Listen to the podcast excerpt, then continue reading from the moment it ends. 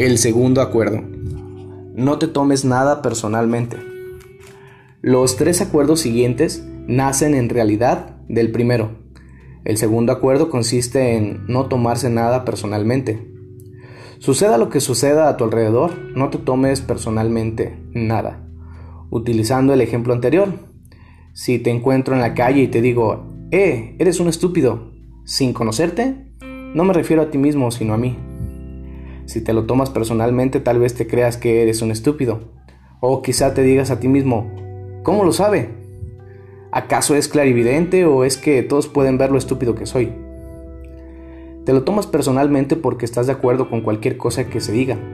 Y tan pronto como estés de acuerdo con el veneno, te recorre y te encuentras atrapado en el sueño del infierno. El motivo de que estés atrapado es lo que llamamos la importancia personal la importancia personal o el tomarse las cosas personalmente es la expresión máxima del egoísmo, porque consideramos que todo gira a nuestro alrededor. Durante el periodo de nuestra educación o de nuestra domesticación, aprendimos a tomarnos todas las cosas de forma personal. Creemos que somos responsables de todo, yo, yo, yo y siempre yo. Nada de lo que hacen los demás es por ti, lo hacen por ellos. Todos vivimos en nuestro propio sueño, en nuestra propia mente. Los demás están en un mundo completamente distinto de aquel en el que vivimos cada uno de nosotros. Cuando nos tomamos personalmente lo que alguien nos dice, suponemos que sabe lo que hay en nuestro mundo e intentamos imponérselo por encima del suyo. Incluso cuando una situación parece muy personal, por ejemplo, cuando alguien te insulta directamente, eso no tiene nada que ver contigo, lo que esa persona dice, lo hace, por, lo hace y las opiniones que expresa responde a los acuerdos que ha establecido en su propia mente. Su punto de vista surge de toda la programación que recibió durante su domesticación. Si alguien te da su opinión y te dice, oye, estás muy gordo, no te lo tomes personalmente porque la verdad es que se refiere a sus propios sentimientos, creencias y opiniones. Esa persona intentó enviarte su veneno y si te lo tomas personalmente, lo recoges y se convierte en tuyo. Tomarse las cosas personalmente te convierte en una persona, en una presa fácil para esos depredadores. Los magos negros les resulta fácil atraparte con una simple opinión, después te alimentan con el veneno que quieren y como te lo tomas personalmente, te lo tragas sin rechazar. Te comes toda su basura emocional y la conviertes en tu propia basura. Pero si no te tomas personalmente, serás inmune todo ese veneno. Aunque te encuentres en medio del infierno, esa inmunidad es un don de este acuerdo. Cuando te tomas las cosas personalmente te sientes ofendido y reaccionas defendiendo tus creencias y creando conflictos. Haces una montaña de un grano de arena porque sientes la necesidad de tener razón y de que los demás están equivocados. También te esfuerzas en demostrarles que tienes razón de todas tus propias opiniones. Del mismo modo, cualquier cosa que sientas o hagas no es más que una proyección de tu propio sueño personal, un reflejo de tus propios acuerdos. Lo que dices, lo que haces y las opiniones que tienes se basan, eh, se basan en los acuerdos que tú has establecido y no tienen nada que ver conmigo. Lo que piensas de mí no es importante para mí y no me lo tomo personalmente. Cuando la gente me dice, oye Miguel, eres el mejor, no me lo tomo personalmente y tampoco lo hago cuando me dicen, Miguel, eres el peor. Sé que cuando estés contento me dirás, Miguel, eres un ángel. Pero cuando estés enfadado conmigo me dirás, oh Miguel, eres un demonio. Eres repugnante. ¿Cómo puedes decir esas cosas? Ninguno de los comentarios me afecta porque yo soy el que soy. No necesito que nadie me acepte. No necesito que nadie me diga, Miguel, qué bien lo haces o cómo eres capaz de hacer eso. No me lo tomo nada personal. Pienses lo que pienses, sientas lo que sientas, sé que se trata de tu problema y no del mío. Es tu manera de ver el mundo. No me lo tomo de un modo personal porque te refieres a ti mismo y no a mí. Los demás tienen sus propias opiniones según su sistema de creencias, de modo de que nada de lo que pienses de mí estará relacionado conmigo, sino con ellos. Es posible que incluso me digas, Miguel, lo que dices me duele, pero lo que te duele no es lo que yo digo, sino las heridas que tienes y que yo he rozado con lo que he dicho. Eres tú mismo quien se hace daño. No me lo puedo tomar personalmente de modo alguno, y no porque no crea ni confíe en ti, sino porque sé que ves el mundo con distintos ojos, con los tuyos. Creas una película entera en tu mente y en ella tú eres el director, el productor y el protagonista. Todos los demás tenemos papeles secundarios, es tu película, de manera en que veas esa película se basa en los acuerdos que has establecido con tu vida. Tu punto de vista es algo personal tuyo, no es la verdad de nadie más que de ti. Por consiguiente, si te enfadas conmigo, sé que eso está relacionado contigo. Yo soy la excusa para que tú te enfades. Y te enfadas porque tienes miedo, porque te enfrentas a tus miedos. Si no tuvieras miedo, no te enfadarías conmigo de modo alguno. Si no tuvieras miedo, no me odiarías de modo alguno. Si no tuvieras miedo, no estarías triste, ni celoso en modo alguno. Si vives sin miedo, si amas, no hay lugar para ninguna de estas emociones. Si no tienes ninguna de estas emociones, lógicamente te sientes bien. Cuando te sientes bien, todo lo que te rodea está bien. Cuando todo lo que te rodea es magnífico, todo lo que te hace feliz, amas todo lo que te rodea porque te amas a ti mismo, porque te gusta como eres porque te gusta estar contento, porque te sientes feliz con tu vida, estás satisfecho con la película que tú mismo produces y con los acuerdos que has establecido con la vida, estás en paz y eres feliz, vives en un estado de dicha en el que todo es verdaderamente maravilloso y bello. En ese estado de dicha, establece una relación de amor con todo lo que percibes en todo momento. Sea lo que sea, lo que la gente haga, piense o diga, no te lo tomes personalmente. Si te dice que eres maravilloso, no lo dice por ti. Tú sabes que eres maravilloso. No, no es necesario que otras personas te lo digan para creerlo. No tomes nada personalmente. Aun cuando alguien agarra una pistola y te dispara en la cabeza, no sería nada personal. Incluso hasta ese extremo. Ni siquiera las opiniones que tienes sobre ti mismo son necesariamente verdad. Por consiguiente no tienes la menor necesidad de tomarte cualquier cosa que oigas en tu propia mente personalmente. La mente tiene la capacidad de hablarse a sí misma, pero también tiene la capacidad de escuchar la información que está disponible en otras esferas. Quizás a veces cuando oyes una voz en tu mente te preguntes de dónde proviene. Es posible que esta voz provenga de otra realidad en la que existen seres vivos con una mente muy similar a la humana. Los toltecas denominaron a estos seres aliados. En Europa, África y la India los llamaron dioses. Nuestra mente también existe en el nivel de los dioses. También viven en esa realidad y es capaz de percibirla. La mente ve con los ojos y percibe la realidad de cuando estamos despiertos pero también ve y percibe sin los ojos. Aunque la razón apenas es consciente de esta percepción, la mente vive en más de una dimensión. Es posible que en ocasiones tengas idea que no es que no se oigan en tu mente, pero las percibes con ella. Tienes derecho a creer o no en esas voces y a tomártelo personalmente o no. Tenemos la opción de creer o no en las voces que oímos en nuestra propia mente del mismo modo en que decimos, decidimos creer y qué acuerdos tomar en el sueño del planeta. La mente también es capaz de hablarse y escucharse a sí misma. Tu mente está dividida igual que lo que está tu cuerpo. Del mismo modo en el que puedas estrechar una mano con la otra y sentirla, la mente puede hablar consigo misma, una parte de tu mente habla y otra escucha. Cuando escuchas partes de tu mente, cuando muchas partes de tu mente hablan todas al mismo tiempo, se origina un gran problema y esto lo llamamos mitote.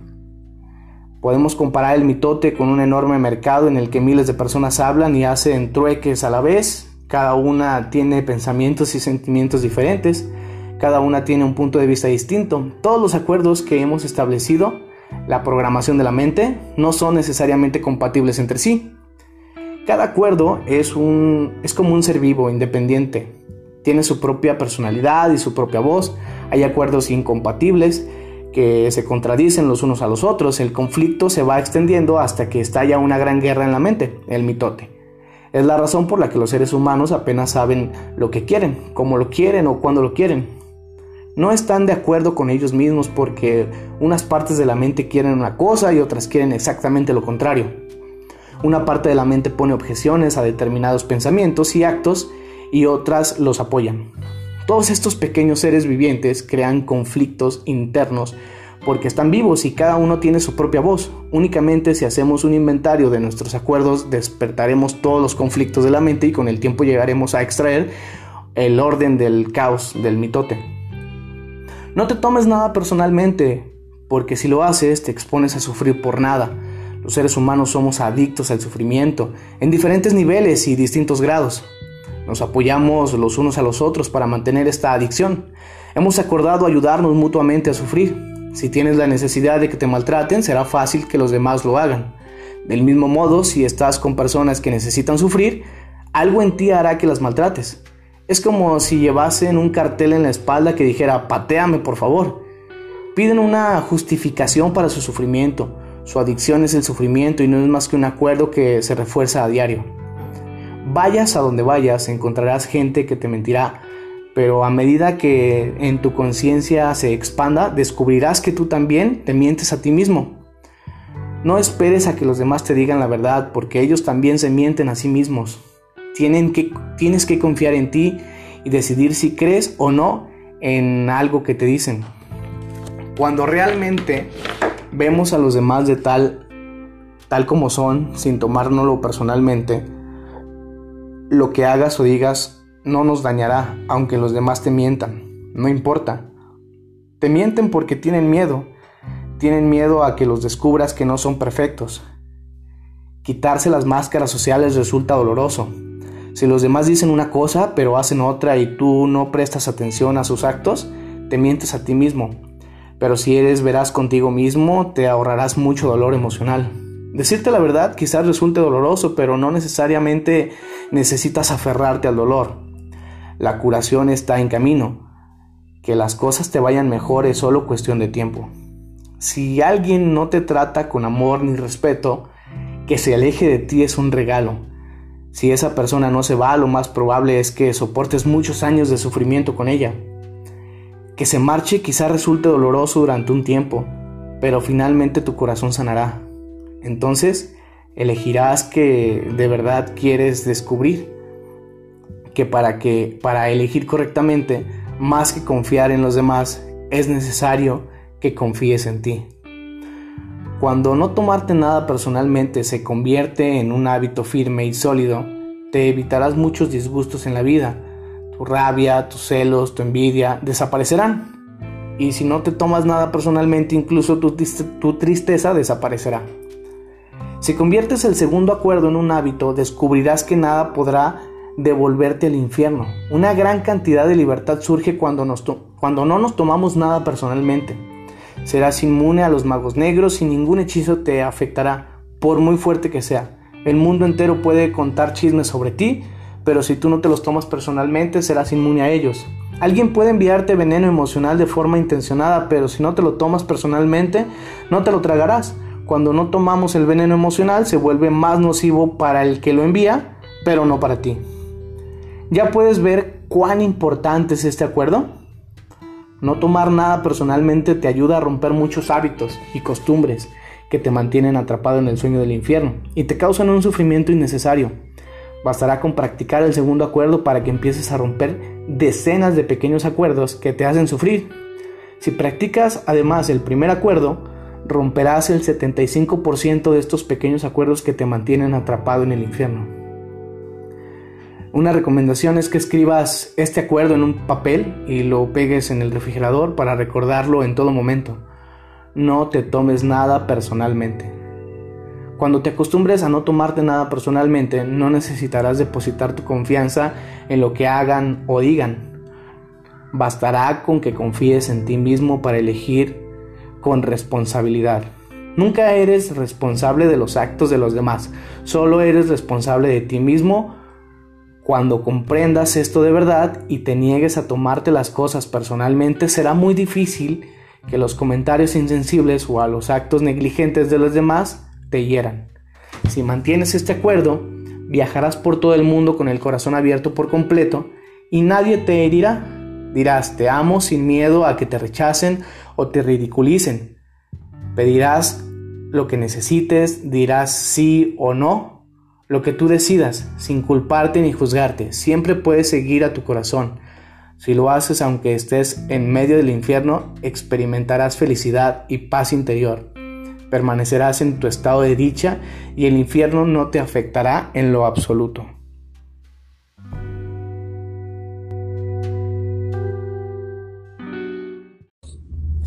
El cuarto acuerdo. Haz siempre lo máximo que puedas.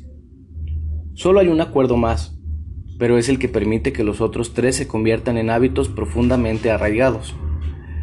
El cuarto acuerdo se refiere a la realización de los tres primeros. Haz siempre lo máximo que puedas.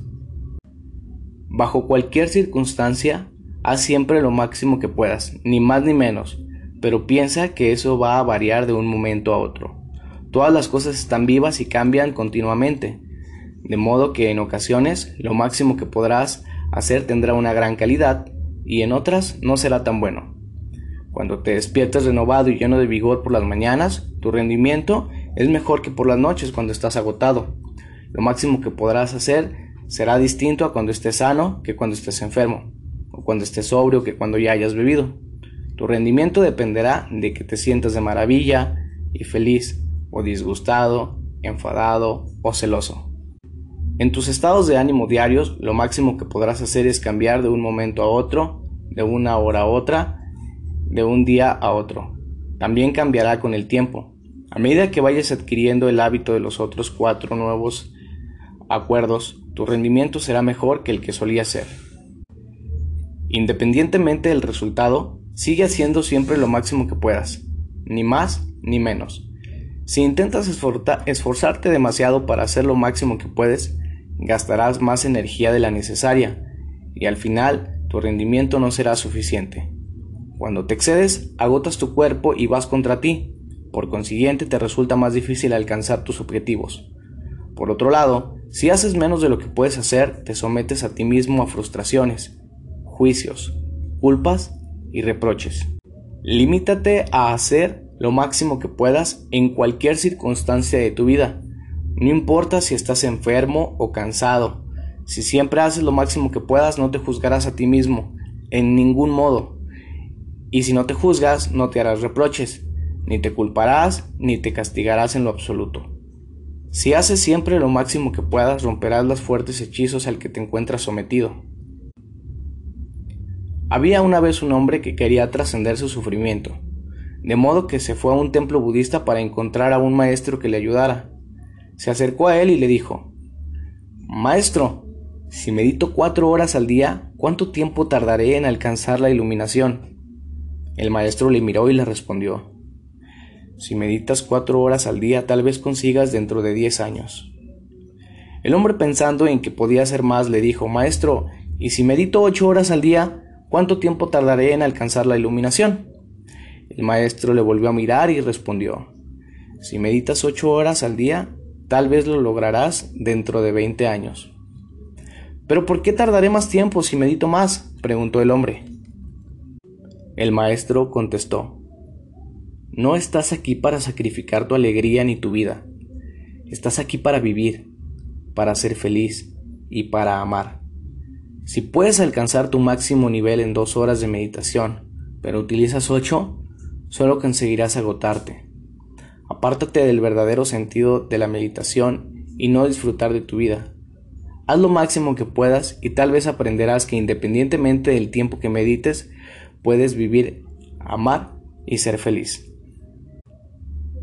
Si haces lo máximo que puedas, vivirás con gran intensidad, serás productivo y serás bueno contigo mismo, porque te entregarás a tu familia, a tu comunidad, a todo, pero la acción es la que te hará sentir inmensamente feliz. Siempre que haces lo máximo que puedes, actúas.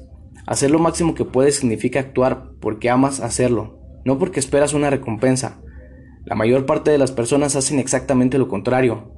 Solo emprenden la acción cuando esperan una recompensa y no disfrutan de ella. Y ese es el motivo por el cual no hacen lo máximo que pueden. Por ejemplo, La mayoría de las personas van a trabajar y piensan únicamente en el día de pago y en el dinero que obtendrán por su trabajo. Están impacientes esperando a que llegue el día viernes o el sábado o el día que reciben su salario y puedan tomarse unas horas libres.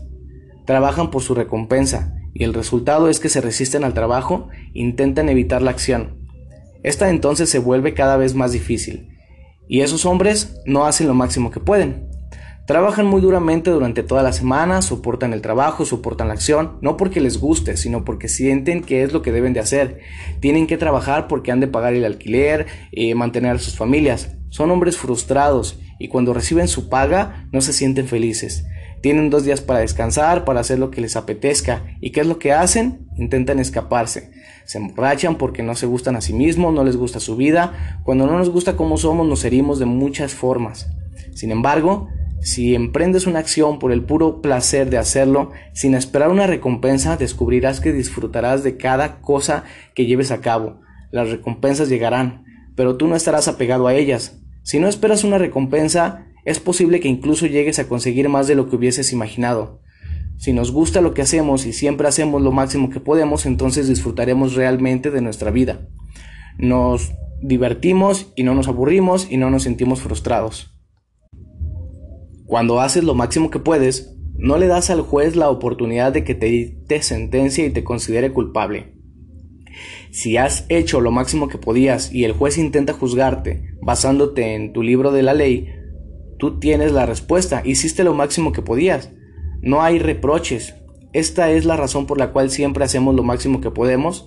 No es un, no es un acuerdo que sea fácil de mantener, pero te hará realmente libre.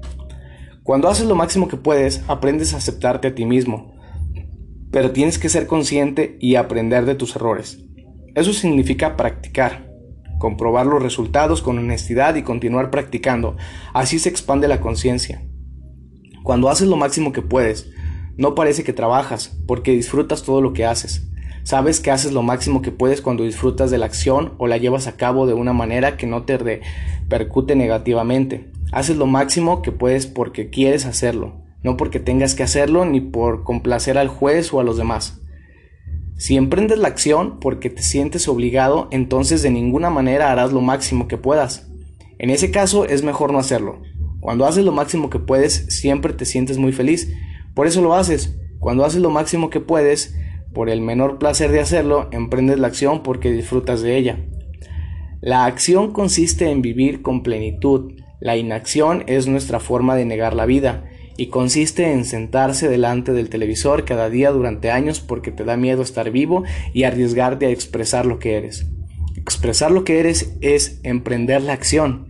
Puede que tengas grandes ideas en la cabeza, pero lo que importa es la acción. Una idea, si no se lleva a cabo, no producirá ninguna manifestación, ni resultados, ni recompensas.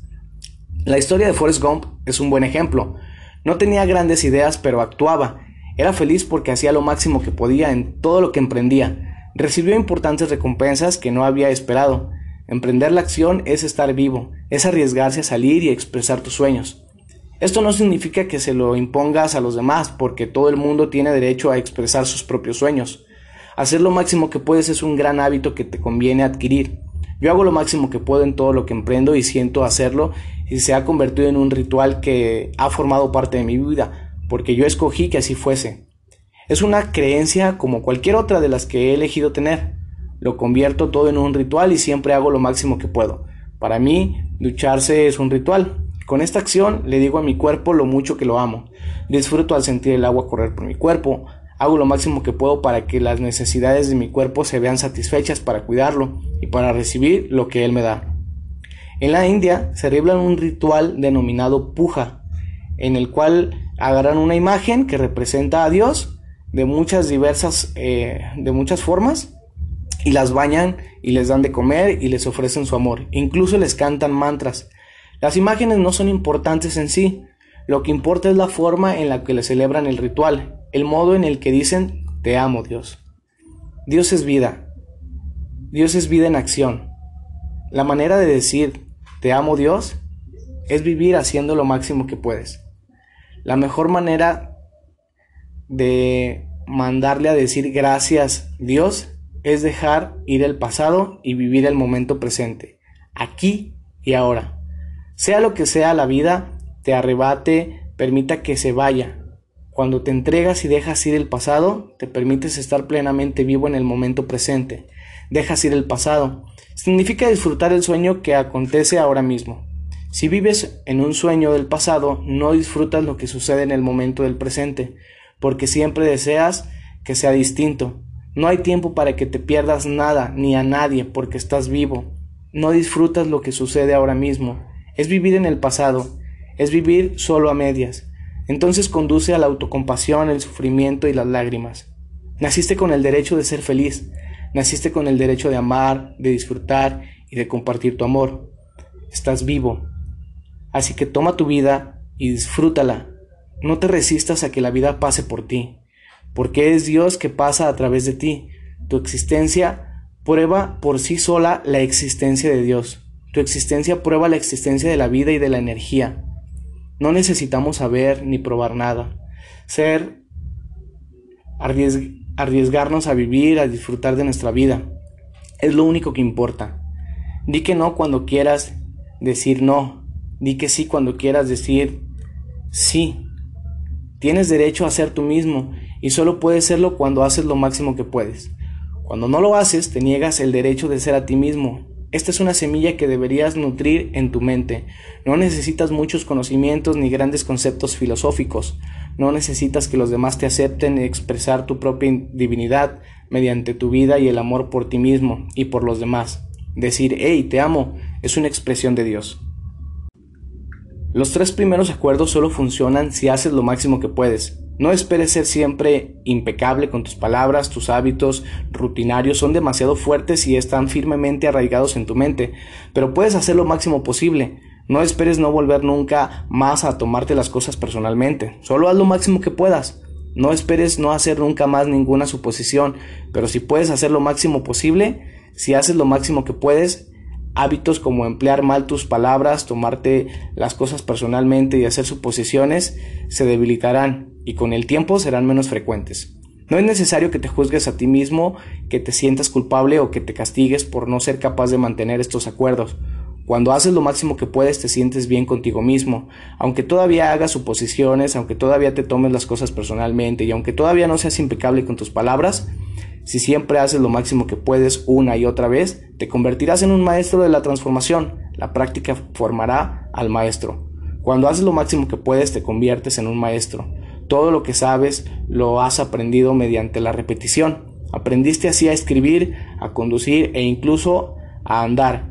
Eres un maestro hablando tu lengua porque la has practicado, la acción es lo que importa. Si haces lo máximo que puedes, en la búsqueda de tu libertad personal y de tu autoestima, descubrirás que encontrar lo que buscas es solo cuestión de tiempo. No se trata de soñar despierto ni de sentarse varias horas a soñar mientras meditas. Debes ponerte de pie y actuar como un ser humano. Debes honrar al hombre y a la mujer que eres. Debes respetar tu cuerpo, disfrútalo, amarlo, alimentarlo, limpiarlo, sanarlo, ejercitarlo. Haz todo lo que puedas hacer para sentirte bien. Esto es una puja para tu cuerpo es una comunión entre tú y Dios. No es necesario que adores a ninguna imagen de la Virgen María o de Cristo o de Buda. Puedes hacerlo si quieres. Si te hace sentir bien, hazlo. Tu propio cuerpo es una manifestación de Dios, y si honras a tu cuerpo, todo cambiará para ti. Cuando das amor a todas las partes de tu cuerpo, plantarás semillas de amor en tu mente, y cuando crezcan, amarás y honrarás y respetarás tu cuerpo inmensamente. Entonces, Toda acción se convierte en un ritual mediante el cual honrarás a Dios. Después de esto, el siguiente paso consistirá en honrar a Dios con cada pensamiento, con cada emoción, con cada creencia, tanto si es correcta como si es incorrecta. Cada pensamiento se convierte en una comunión con Dios y vivirás en un sueño sin juicio, sin ser una víctima y libre de la necesidad de chismorrear y maltratarse. Cuando honres estos cuatro acuerdos, justo, juntos, ya no vivirás más en el infierno, definitivamente. Si eres impecable con tus palabras, no te tomas nada personalmente, no haces suposiciones y siempre haces lo máximo que puedas, tu vida será maravillosa y la controlarás al 100%. Los cuatro acuerdos son un resumen de la maestría de la transformación, una de las maestrías de los toltecas. Las, las transforma el infierno en cielo, El sueño del planeta se transforma en tu sueño personal del cielo, el conocimiento está ahí. Solo espera a que tú lo utilices, los cuatro acuerdos están ahí. Solo tienes que adaptarlos y representar su significado y su poder. Lo único que tienes que hacer es lo máximo que puedas para honrar estos acuerdos. Establece hoy este acuerdo. Elijo representar los cuatro acuerdos. Son tan sencillos y lógicos que incluso un niño puede entenderlos. Para mantenerlos necesitas una voluntad fuerte y una voluntad muy fuerte porque porque vayamos a donde vayamos, descubriremos que nuestro camino está lleno de obstáculos. Todo el mundo intenta sabotear nuestro compromiso con estos nuevos acuerdos y todo lo que nos rodea nos está estructurando para que los rompamos. El problema reside en que los otros cuatro acuerdos que forman parte del sueño del planeta están vivos y son muy fuertes. Por esta razón, es necesario que seas un gran cazador, un gran guerrero, capaz de defender los cuatro acuerdos con tu vida. Tu felicidad, tu libertad, toda tu manera de vivir depende de ello. El objetivo del guerrero es trascender este mundo, escapar de este infierno y no regresar jamás a él. Tal como nos enseñaron los toltecas, las recompensas consisten en trascender la experiencia humana del sufrimiento y convertirse en la encarnación de Dios. Esa es la recompensa. Verdaderamente para triunfar en el cumplimiento de estos acuerdos necesitamos utilizar todo el poder que tenemos. Al principio, al principio yo no creía que pudiera ser capaz de hacerlo. He fracasado muchas veces, pero me levanto y sigo adelante. No me compadecí de mí mismo de ninguna manera, iba a compadecerme de mí mismo. Dije, si me caigo soy lo bastante fuerte, lo bastante inteligente. Puedo hacerlo. Me levanté y seguí adelante, me caía y seguí adelante, y adelante, y cada vez me resultó más fácil. Sin embargo, al comienzo era tan duro y tan difícil. De modo que si te caes, no te juzgues, no le des a tu juez la satisfacción de convertirte en una víctima. No, sé firme contigo mismo, levántate y establece el acuerdo de nuevo. Está bien, rompí el acuerdo de ser impecable con mis palabras, empezaré otra vez desde el principio. Voy a mantener los cuatro acuerdos solo por hoy. Hoy seré impecable con mis palabras, no me tomaré nada personalmente, no haré suposiciones y haré lo máximo que pueda. Si rompes un acuerdo, empieza de nuevo mañana y de nuevo al día siguiente. Al principio será difícil, pero cada día te parecerá más y más fácil, hasta que un día descubrirás que los cuatro acuerdos dirigen tu vida te sorprenderá ver cómo has transformado tu existencia. No es necesario que seas religioso ni que vayas a la iglesia cada día. Tu amor y tu respeto por ti mismo crecen incesantemente. Puedes hacerlo. Si yo lo hice, tú también puedes. No te inquietes por el futuro, mantén tu atención en el día de hoy y permanece en el momento presente. Vive el día a día. Haz siempre lo máximo que puedas por mantener estos acuerdos y pronto te resultará sencillo. Hoy es el principio de un nuevo sueño.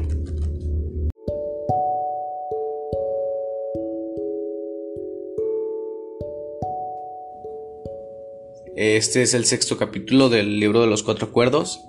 El tema es el camino hacia la libertad. Es romper viejos acuerdos.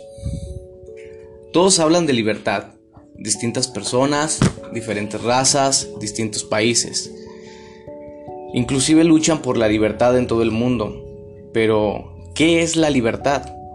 En Estados Unidos dicen que viven en un país libre. Sin embargo, ¿son realmente libres? Nosotros, ¿somos realmente libres? ¿Qué significa realmente ser libres? La respuesta es no lo somos. No somos libres. La verdadera libertad está relacionada con el espíritu humano. Es la libertad de ser quienes realmente somos. ¿Quién nos impide ser libres? A veces culpamos al gobierno, al clima, a nuestros padres, a la religión, a Dios. Pero, ¿quién nos impide realmente ser libres? Nosotros mismos. ¿Qué significa en realidad ser libres entonces? A veces nos casamos y decimos que perdemos nuestra libertad, pero cuando nos divorciamos seguimos sin ser libres. ¿Qué nos lo impide? ¿Por qué no podemos ser nosotros mismos? Tenemos recuerdos de tiempos pasados en los que éramos libres y disfrutábamos de ello, pero hemos olvidado lo que verdaderamente significa la libertad. Si vemos a un niño de dos o tres años, o quizá de cuatro, descubrimos un ser humano libre. ¿Por qué lo es? Porque hace lo que quiere hacer. El ser humano es completamente salvaje, igual que una flor o un árbol o un animal al que no, no ha sido domesticado, literalmente salvaje. Y si observamos a estos seres humanos de dos años de edad, descubrimos que la mayor parte del tiempo sonríen y se divierten, exploran el mundo, no, les da miedo jugar. Sienten miedo cuando se hacen daño, cuando tienen hambre y cuando alguna de sus necesidades se ven, no se ven satisfechas. Pero no les preocupa el pasado, no les importa el futuro y solo viven en el momento presente. Los niños muy pequeños no tienen miedo de expresar lo que sienten. Son tan afectuosos que si perciben amor, se funden en él. No les da miedo el amor. Esta es la descripción de un ser humano normal, de niños. No le temen, de niños no le tenemos miedo al futuro ni nos avergonzamos del pasado. Nuestra tendencia natural es disfrutar de la vida, jugar, explorar, ser felices y por supuesto amar. Pero, ¿qué le ha pasado al ser humano adulto? ¿Por qué somos tan diferentes? ¿Por qué no, por qué no somos salvajes? Desde el punto de vista de la víctima diremos que nos ocurrió algo triste y desde el punto de vista del guerrero diremos que lo que nos ha sucedido fue normal, que lo que pasó es que el libro de la ley y el gran juez y la víctima y el sistema de creencias dirigen nuestra vida y ya no somos libres porque no nos permiten ser quienes realmente somos. Una vez nuestra mente ha sido programada con toda esa basura, dejamos de ser felices. Esta cadena de aprendizaje se transmite de un ser humano a otro, de una generación en generación. Es muy corriente en la sociedad humana. No culpes a tus padres por enseñarte a ser como ellos. ¿Qué otra cosa podían enseñarte si no lo sabían? Lo hicieron de lo, mejor que, suponieron, que supusieron. Y si te maltrataron, fue debido a su propia domesticación, a sus propios medios y sus propias creencias no tenían ningún control sobre la programación que ellos mismos recibieron, de modo que no podían actuar de otra forma. No culpes a tus padres ni a ninguna otra persona que te haya maltratado en la vida, incluyéndote a ti mismo. Pero ya es hora de que poner fin a ese maltrato. Ya es hora de que te liberes de la tiranía del juez y de que cambies los fundamentos de tus propios acuerdos. Ya es hora de que te liberes del papel de la víctima. Tu verdadero yo es todavía un niño pequeño que nunca creció, en ocasiones cuando te diviertes o juegas, cuando te sientes feliz, cuando pintas, escribes poesía tocas el piano o cuando te expresas de cualquier otro modo, ese niño pequeño reaparece. Estos son los momentos más felices de tu vida, cuando surge tu yo verdadero, cuando no te importa el pasado y no te preocupas por el futuro. Entonces, vuelves a ser como un niño. Pero hay algo que cambia todo esto. Son lo que llamamos responsabilidades.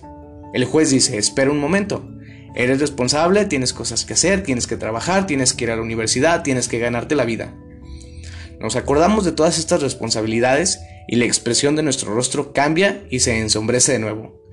Si observas a un niño que juega a ser adulto, verás de qué manera se transforma la expresión de su cara. Un niño dice, juguemos a ser adultos, juguemos a que soy un abogado e inmediatamente adopta la expresión del adulto. Si asistimos a un juicio, esa es la cara que, que, vemos. Eso es lo que somos. Sin embargo, todavía somos un niño, pero hemos perdido nuestra libertad. La libertad que buscamos es la de ser nosotros mismos, la de expresarnos tal como somos. Sin embargo, si observamos nuestra vida, veremos que en lugar de vivir para complacernos a nosotros mismos, la mayor parte del tiempo Solo hacemos cosas para complacer a los demás, para que nos acepten. Esto es lo que ha ocurrido a nuestra libertad, en nuestra sociedad y en todas las sociedades del mundo. De cada mil personas, 999 están totalmente domesticadas. Lo peor de todo es que la mayoría de la gente ni siquiera se da cuenta de que no, no es libre. Algo en su interior se les susurra, pero no les comprende y no saben por qué no es libre. Para la mayoría de las personas el problema reside en que viven sin llegar a descubrir que el juez y la víctima dirigen su vida y por consiguiente no tienen la menor oportunidad de ser libres.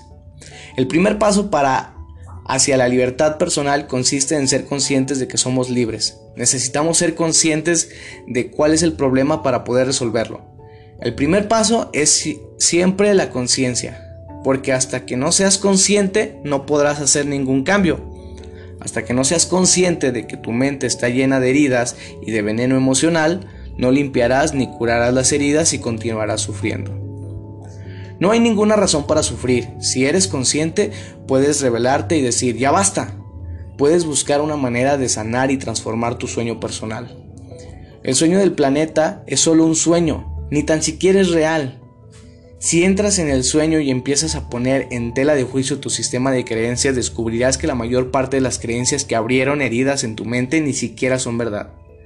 Descubrirás que durante todos estos años has vivido un drama por nada. ¿Por qué? Porque el sistema de creencias que tienes que te inculcaron está basado en mentiras. Por ello, es muy importante para ti que domines tu propio sueño, este es el motivo por el, por el cual los toltecas se convirtieron en maestros del sueño. Tu vida es la manifestación de tu sueño, es un arte y puedes cambiar tu vida en cualquier momento. Si no disfrutas de tu sueño, los maestros del sueño crean una vida que es una obra, de, una obra maestra, controlan el sueño a través de sus elecciones, todo tiene sus consecuencias y un maestro del sueño es consciente de ellas. Ser un tolteca es una forma de vivir en el cual no existen los líderes ni los seguidores. Donde tú tienes y vives tu propia verdad, un tolteca se vuelve sabio, se vuelve salvaje y se vuelve libre de nuevo. Existen tres maestrías que llevan a la gente a convertirse en toltecas. La primera es la maestría de la conciencia, ser conscientes de quienes somos realmente, con todas nuestras posibilidades. La segunda es la maestría de la transformación, cómo cambiar, cómo liberarnos en la, domesticación. La tercera es la maestría del intento. Desde el punto de vista tolteca, el intento es esa parte de la vida que hace que la transformación de la energía sea posible. Es el ser viviente que envuelve toda energía o lo que llamamos Dios. Es la vida misma, es el amor incondicional. La maestría del intento es, por lo tanto, la maestría del amor. Hablamos del camino tolteca hacia la libertad, porque los toltecas tienen un plan completo para liberarse de la domesticación. Comparan al juez, a la víctima y al sistema de creencias con un parásito que invade la mente humana. Desde el punto de vista tolteca, todos los seres humanos domesticados están, están enfermos. Lo están porque un parásito controla su mente y su cerebro un parásito que se alimenta de las emociones negativas que provoca el miedo. Si buscamos la descripción de un parásito, vemos que es un ser vivo que subsiste a costas de otro ser vivo. Chupa su energía sin dar nada a cambio y daña a su anfitrión poco a poco. El juez y la víctima y el sistema de creencias encajan muy bien en esta descripción. Juntos constituyen un ser viviente, formado de energía psíquica o emocional. Y esa energía está viva, no se trata de energía material, por supuesto, pero las emociones tampoco son energía material, ni lo son los sueños, y sin embargo sabemos que existen. Una función del cerebro es la de transformar la energía material en energía emocional. Nuestro cerebro es una fábrica de emociones y ya hemos dicho que que la principal función de la mente es soñar. Los toltecas creen que el parásito, el juez la víctima y el sistema de creencias controlan nuestra mente y nuestros sueños. El parásito sueña en nuestra mente y vive en nuestro cuerpo, se alimenta de las emociones que surgen del miedo y le encanta el drama y el sufrimiento. La libertad que buscamos consiste en utilizar nuestra propia mente y nuestro propio cuerpo, en vivir nuestra propia vida en un lugar, en lugar de la vida de nuestro sistema de creencias. Cuando descubrimos que nuestra mente está controlada por el juez y la víctima y que nuestro verdadero yo está arrinconado, solo tenemos dos opciones. Una es continuar viviendo como lo hemos hecho hasta este momento, redimiéndonos al juez y a la víctima, seguir viviendo en el sueño del planeta. La otra opción es actuar como cuando éramos niños y nuestros padres intentaban domesticarnos. Podemos rebelarnos y decir no. Podemos declarar una guerra contra el parásito, contra el juez y la víctima. Una guerra por nuestra independencia, por el derecho de utilizar nuestra propia mente y nuestro propio cerebro. Por este motivo, quienes siguen las tradiciones chamánicas de América, desde Canadá hasta Argentina, se llaman a sí mismos guerreros, porque están en guerra contra el parásito de la mente. Esto es lo que significa en verdad ser un guerrero. El guerrero es el que se revela contra la invasión del parásito, se revela y declara la guerra.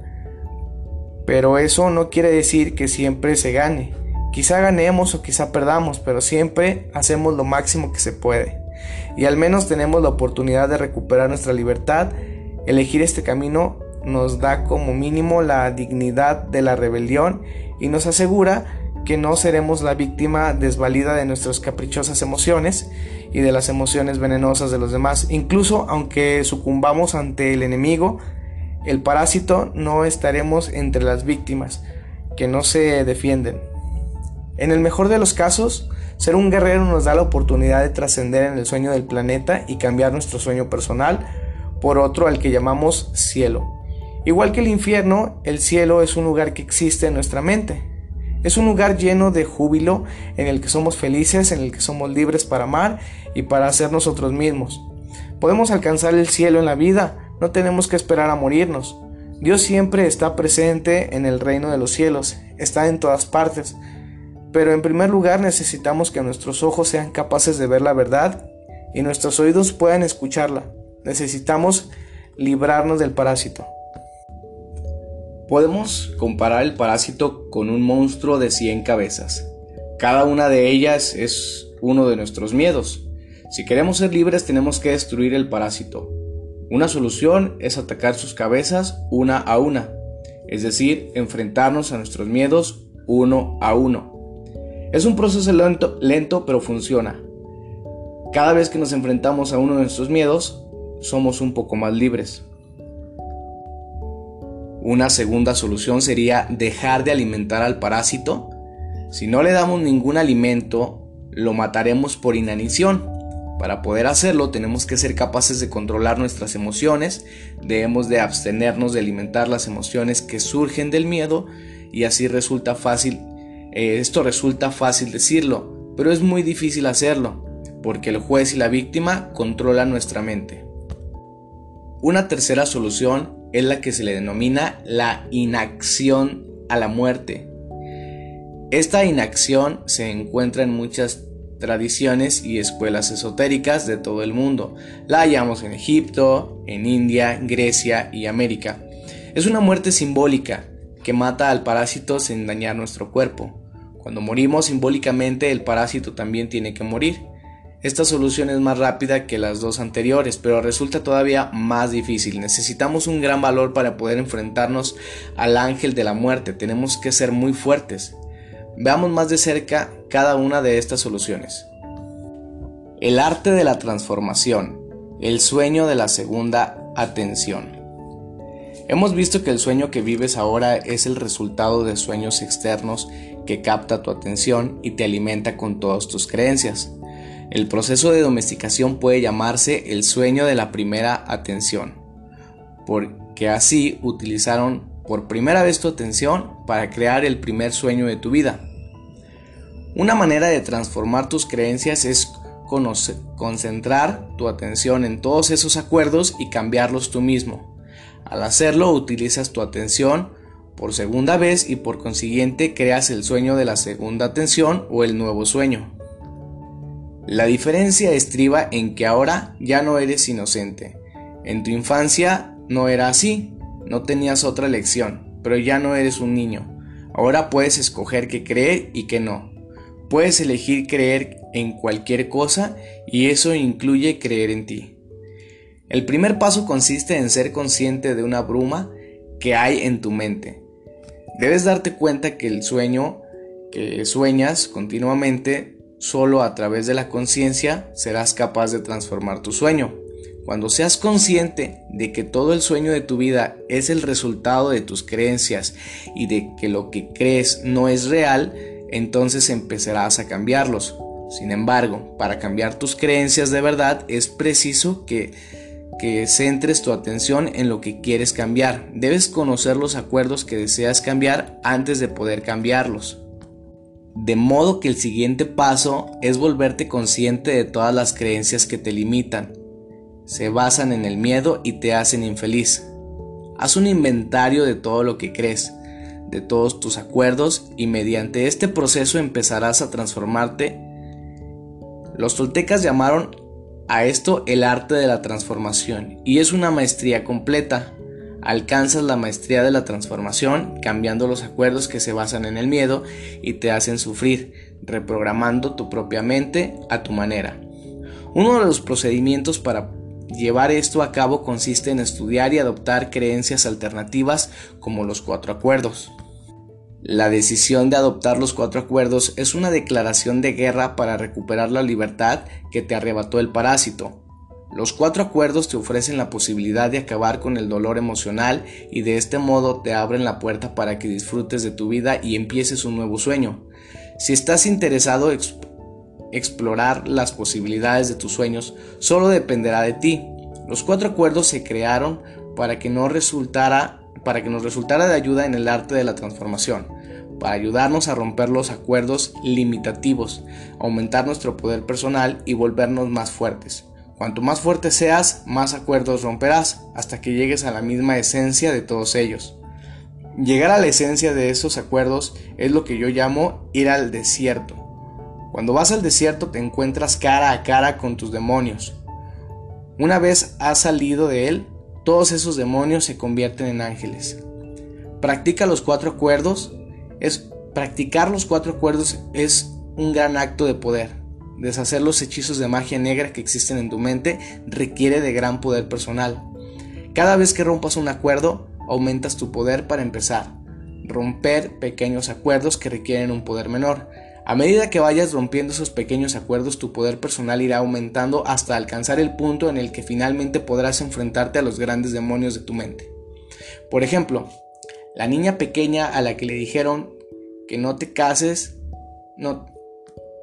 Por ejemplo, a la niña pequeña a la que le dijeron que no cantes, tiene ahora 20 años y todavía continúa sin cantar.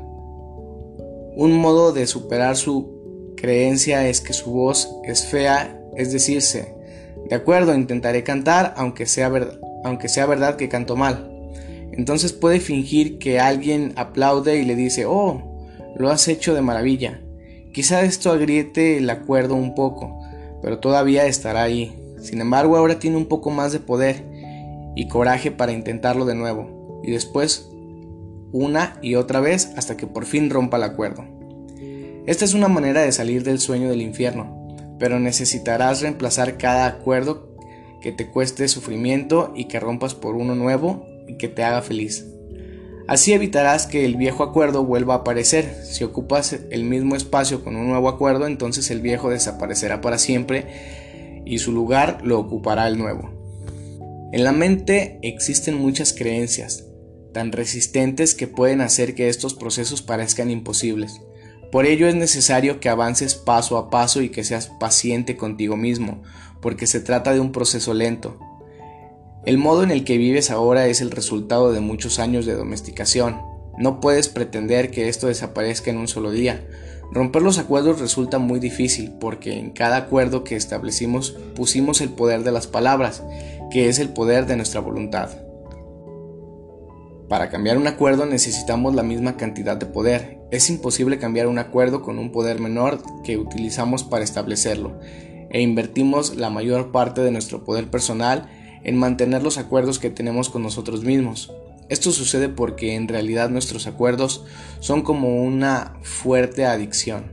Somos adictos a nuestra forma de ser, a la rabia, a los celos y a la autocompasión. Somos adictos a las creencias que nos dicen, no soy lo bastante bueno, no soy lo bastante suficiente inteligente, porque voy, ¿por qué voy a molestarme en intentarlo? Si otras personas lo hacen es porque son mejores que yo. Todos estos viejos acuerdos dirigen nuestro sueño de la vida, porque los repetimos una y otra vez, por consiguiente para adoptar los cuatro acuerdos es necesario que pongas en juego la repetición. Al llevar a la práctica los nuevos acuerdos en tu vida, cada vez podrás hacer más y mejor las repeticiones hacen al maestro. La disciplina del guerrero, controlar tu propio comportamiento. Imagínate que te despiertas temprano por la mañana, rebosante de entusiasmo ante un nuevo día. Te sientes feliz, de maravilla y dispones de mucha energía para afrontar ese día. Entonces, mientras desayunas, tienes una fuerte discusión con tu pareja y un verdadero torrente de emoción sale fuera. Te enfureces y gastas una gran parte de tu poder personal en la rabia que expresas. Tras la discusión te sientes agotado y lo único que quieres es irte y echarte a llorar. De hecho, te sientes tan cansado que te vas a la habitación, te derrumbas y tratas de recuperarte. Te pasas el día envuelto en tus emociones. No te queda ninguna energía para seguir adelante y solo quieres olvidarte de todo. Cada día nos despertamos con determinada cantidad de energía mental, emocional y física que gastamos durante el día.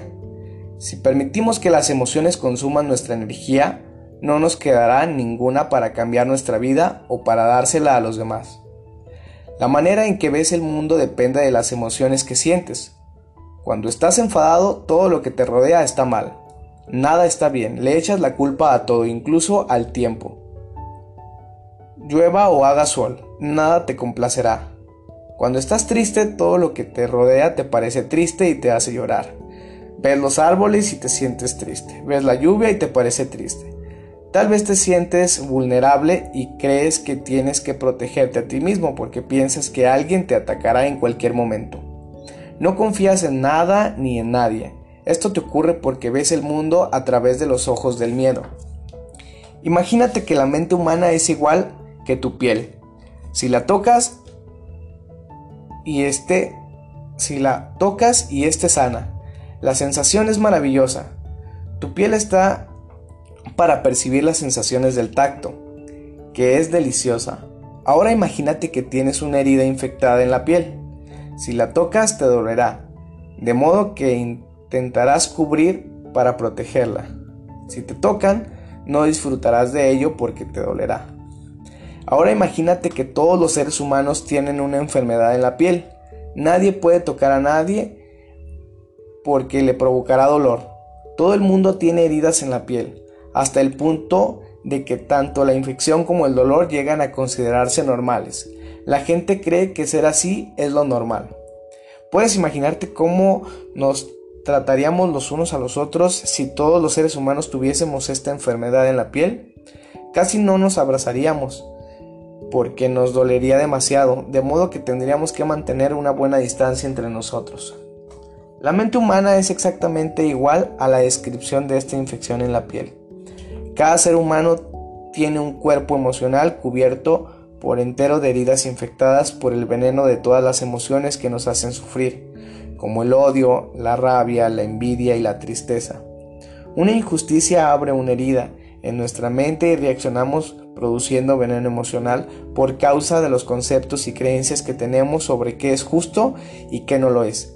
Debido al proceso de domesticación, la mente está tan herida y llena de veneno que todos creemos que esto es normal. Sin embargo, te aseguro que no lo es. Nuestro sueño del planeta es disfuncional. Los seres humanos tenemos una enfermedad mental llamada miedo. Los síntomas de esta enfermedad son todas las emociones que nos hacen sufrir, rabia, odio, tristeza, envidia, desengaño. Cuando el miedo es demasiado grande, la mente racional empieza a fallar y esto lo denominamos enfermedad mental. El comportamiento psicótico tiene lugar cuando la mente está tan asustada y las heridas son tan profundas que parecen mejor romper el contacto con el mundo exterior. Si somos capaces de ver nuestro estado mental como una enfermedad, descubriremos que existe una cura. No es necesario que suframos más. En primer lugar necesitamos saber la verdad para curar las heridas emocionales por completo. Debemos abrirlas y extraer el veneno. ¿Cómo lo podemos hacer? Hemos de perdonar a los que creemos que nos han que se han portado mal con nosotros. No porque se lo merezcan, sino porque sentimos tanto amor por nosotros mismos que no queremos contaminar pagando por esas injusticias. El perdón es la única manera de sanar. Podemos elegir perdonar porque sentimos compasión por nosotros mismos. Podemos dejar de marchar el resentimiento y declarar ya basta. No volver a ser el gran juez que actúa contra mí mismo. No volver a maltratarme ni, ni a agredirme. No volver a ser la víctima.